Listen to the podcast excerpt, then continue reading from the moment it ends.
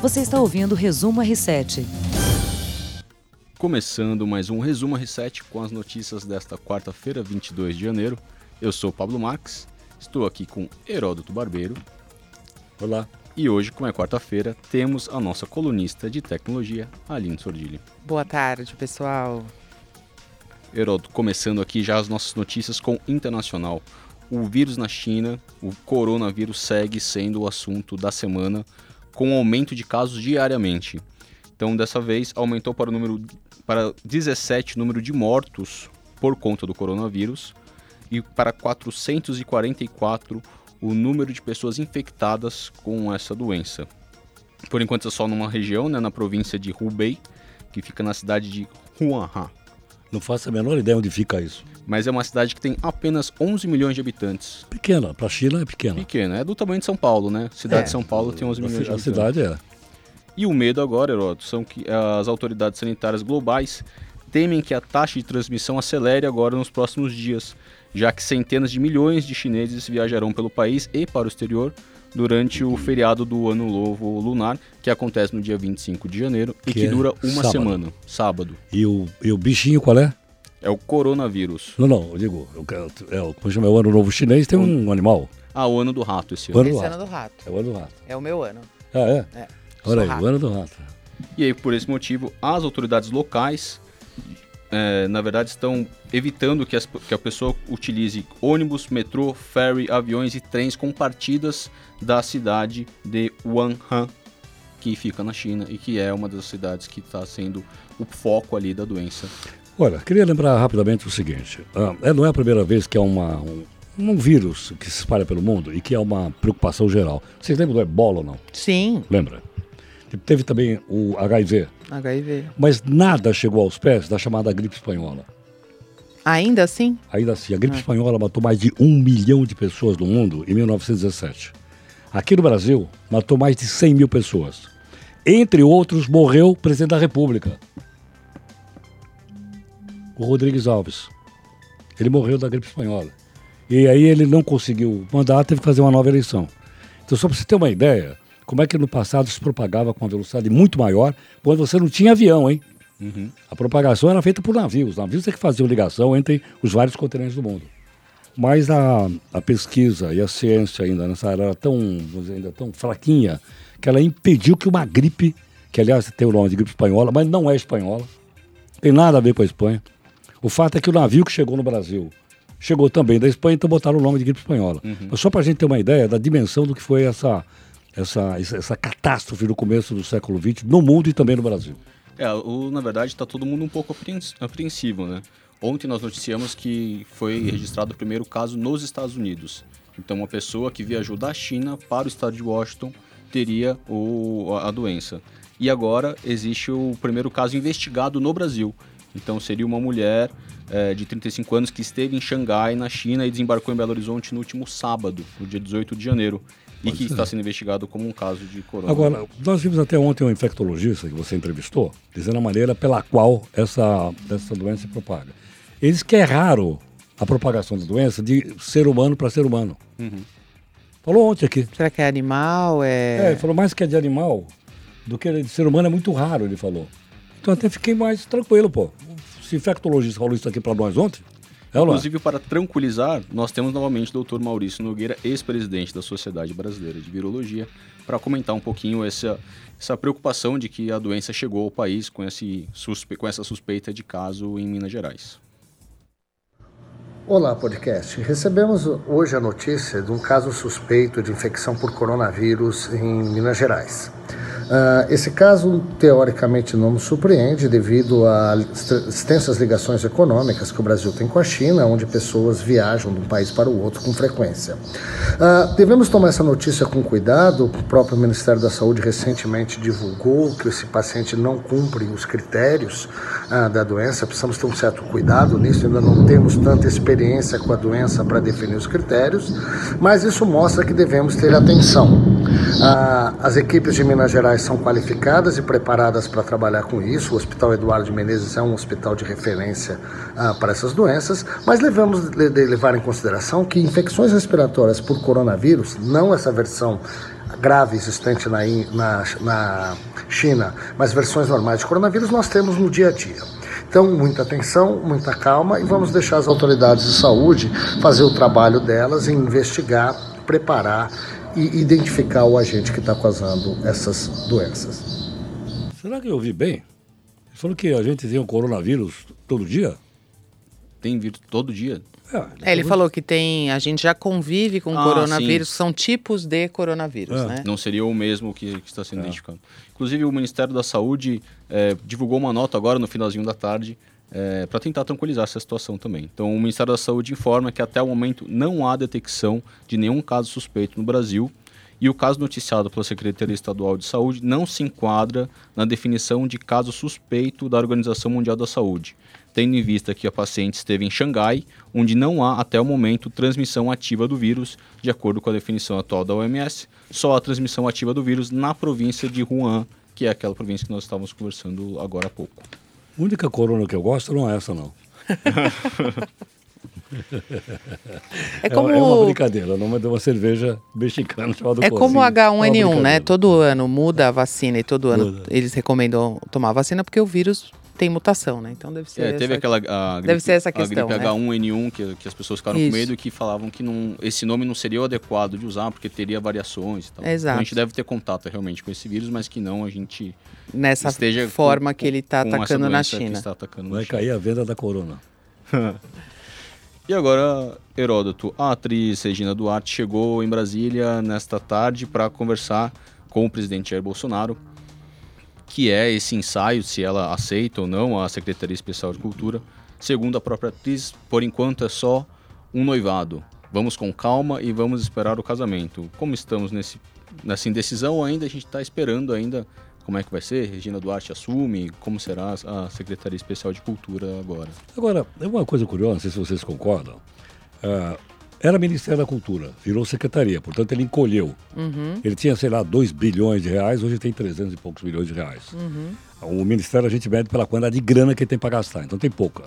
Mas eu acho que a Regina Duarte é tão grande, é tão conhecida, tão famosa, que ela ficou maior do que, a- do que, que todo mundo fala dela, pô. É?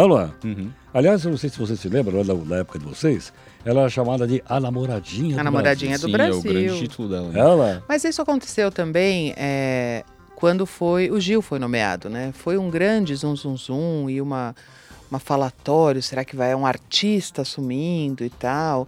Eu vi defesas bem interessantes da categoria artística em relação à indicação dela, né? Porque no final esses caras têm tantos anos de carreira que alguma agora ali, experiência ali tem que ter competência administrativa tem, também, ela não é? também, também. Porque não é só ser famoso. Mas é isso que eu ia, te- é isso que eu ia completar. É, o Gil surpreendeu todo mundo com a gestão que ele fez ali, que era bem administrativamente impecável. Né? Exatamente, exatamente.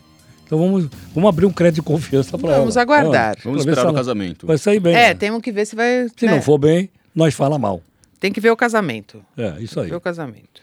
Heródoto, outro assunto que está no r7.com hoje, o valor da cesta básica, o feijão, a gente falou muito da carne em outros podcasts, mas o feijão foi o item da cesta básica aqui no estado de São Paulo que puxou o valor da cesta básica, atingindo uma alta de 62,61%. Os dados foram divulgados nesta quarta-feira pelo Procon em parceria com o Diese, o Departamento Intersindical de Estatísticas e Estudos Socioeconômicos. O levantamento aponta que a cesta básica como um todo apresentou uma alta de 10,66% em 2000 2019. O valor médio de 708 chegou a, de- que foi medido em 2018 chegou a 784,16 centavos em dezembro do ano passado. Bom, 10% é mais do que o dobro da inflação do ano passado. A inflação do ano passado chegou quase a 4%. Vamos Quase a quatro. quatro. É. É, não, então chegou a 10, chegou duas vezes e meia a inflação. Agora é o seguinte, você precisa entender também, acho que o nosso público aqui entende, chamada questão sazonal. Tem época da entre-safra. Eu não sabia que boi tem entre-safra. Eu aprendi aqui. Tem, porque quando o pasto tá seco. Eu não sabia. É. Por isso a carne subiu em novembro também por causa disso. Agora, o, o feijão tem entre-safra. Diminui. Tem uma lei, não me lembro, um tal de Aldo Smith que falou essa lei, que quando você aumenta ela, a oferta, A oferta, cai. é. Entendeu? Não? Então, eu acho que está diretamente ligado a isso. Eu, é, todos os, os grandes consultores e especialistas em economia doméstica, economia popular, sempre falam: não consumam coisas fora da temporada. É isso aí. Principalmente frutas, né? Fruta, Mas é aí que a legumes. turma né? quer. É. Ela, Porque aí o zero, Ah, zum, zum, zum, ao tomate. as lombrigas ficam tudo andando Teve na a vida da gente. tomate, o Ela- tomate Teve a época foi do tomate. Todo mundo falava. né? Grande É, vilão aí, tomate. Então, assim, Tem cara que nunca comeu feijão, mas agora eu vou comer o feijão. a- a- o segredo é sempre nunca comprar o que tá fora da temporada. É isso aí. Tivemos aumento também no alho, na carne de primeira, no sabão em pó e na carne de segunda. Tiveram redução biscoito de maisena, cebola, pão de forma, água sanitária e café em pó. Os itens de higiene também tiveram reajuste de 7,55%. O dobro da inflação. Heródoto, e hoje, quarta-feira, também é dia de futebol. Uau! Voltamos com o Paulistão. Devia ser chamado de Paulistinha, de tão ruim que esse campeonato é. Pois é, tem muita gente que chama de Paulistinha. É muito né? ruim. Tem, tem mesmo, né? É muito Verdade, ruim. é até uma, um apelidinho Um apelidinho antigo. Que quem vence fala, ah, mas é o Paulistinha que Então, ganhou. isso É, só ganhou o Paulistinha. Isso no passado, também não é da época de vocês. Esse campeonato já foi muito forte. O campeonato paulista de futebol era tremendo. Mas depois foi sendo substituído pelo campeonato nacional e os regionais perderam influência. Sim. Então eles mantêm mais porque é um caça-níquel, não tem o que fazer, faz campeonatinho. E esse ano os quatro grandes clubes não, não fizeram nenhuma contratação de peso, né? Na verdade, o destaque dos quatro foram os, um detalhe. os técnicos. No Rio começa hoje. Vai ter um clássico também, Flamengo. Eles vão colocar o time em reserva. Os Sim. dois vão colocar o time em reserva. É, ter uma ideia qual é a importância semana. que o clube está dando para o Campeonato Carioca. Sim. Ou Fluminense, sei lá. Os quatro de São Paulo, eles não contrataram nenhuma estrela, não teve nenhuma contratação Mas pagaram os impostos que eles estão devendo ou não? Ah, daí a gente já não sabe. Porque Heródoto. dinheiro para contratar jogador tem. Eu que sou corintiano, o Corinthians pegou grana lá da Caixa Econômica e não devolve. Pegou dinheiro público. E sou corintiano, tô falando, Uhum. pô, vou devolver ou não? Tem que Vamos- pagar, pô. Não, não sabemos ainda, mas podemos cobrar, né, Heródoto? Claro. Como cidadão. Com certeza. Então, como eu estava falando, os quatro grandes clubes não contrataram estrelas do futebol, mas contrataram técnicos que estão agora esperando. Eles trocaram de, de todo, todos os times trocaram de técnicos no final do ano passado para esse ano.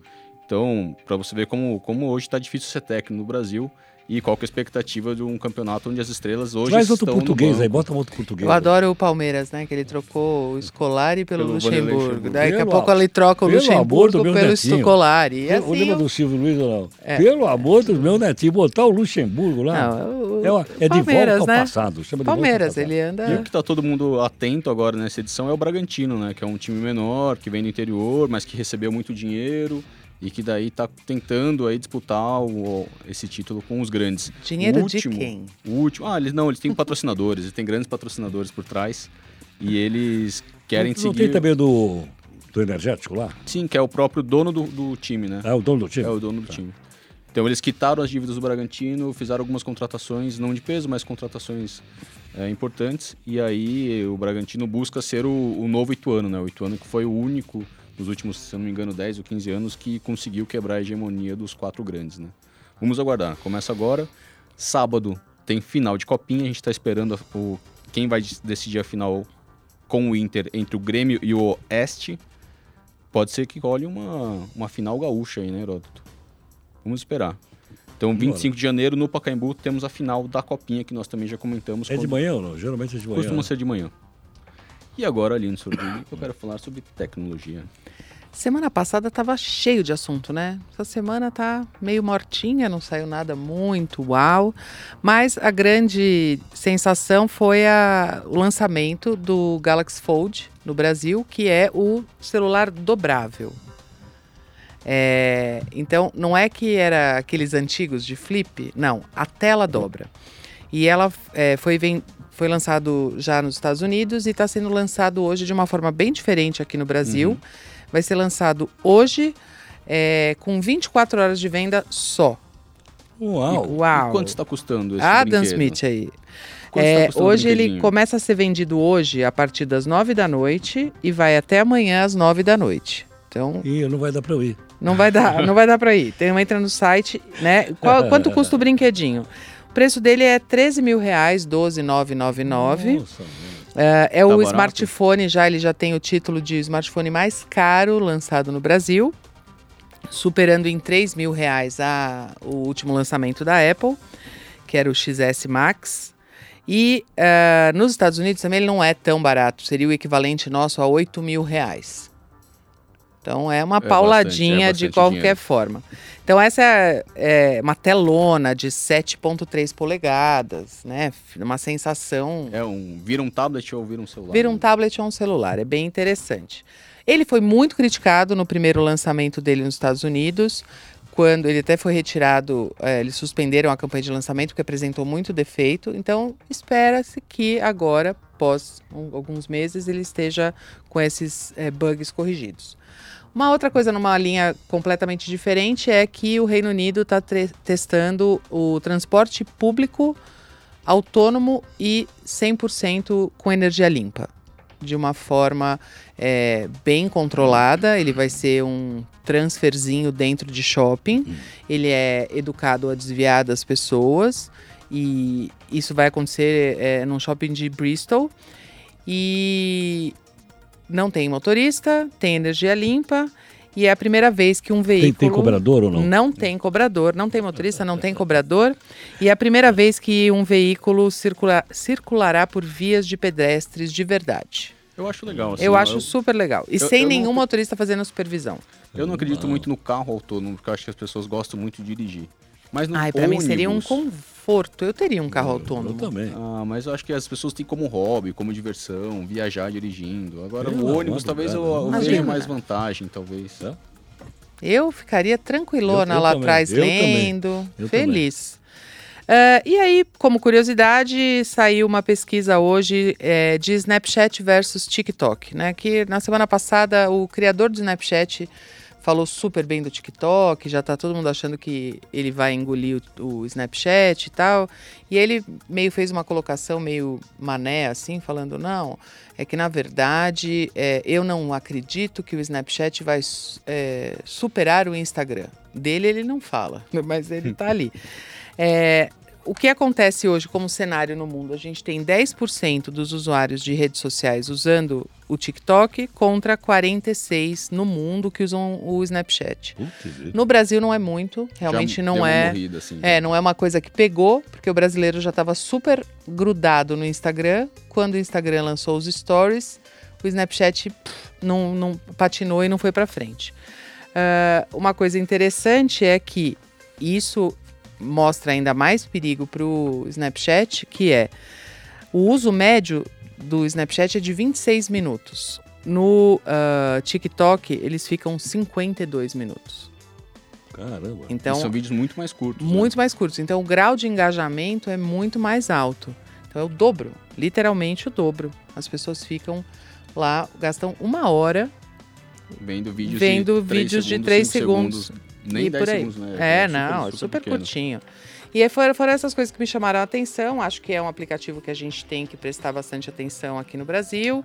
É, tem a questão de ser um aplicativo da China, teve denúncias é, recentes na semana passada de vazamento de senha, de política de uso é, em relação à à privacidade de crianças e proteção de dados e tal. Então, eles estão sendo bem observados de perto ali pelas, pelos reguladores de União Europeia e Estados Unidos. Assim como outras plataformas, né? Instagram, Facebook, Twitter, até LinkedIn, fica todo mundo de olho se os Aham. dados estão sendo protegidos, está tudo, tudo ok ali dentro da Exato. legislação. E agora, ano, esse ano, a gente tem LGPD, né? Dia 20 Exato. de agosto agora desse ano, que também regula essa questão de dados e tal. A gente fica no aguardo. pra Temos que ficar de olho.